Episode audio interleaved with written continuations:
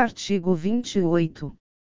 O agente público responderá pessoalmente, por suas decisões, ou opiniões técnicas em caso de dolo ou erro grosseiro.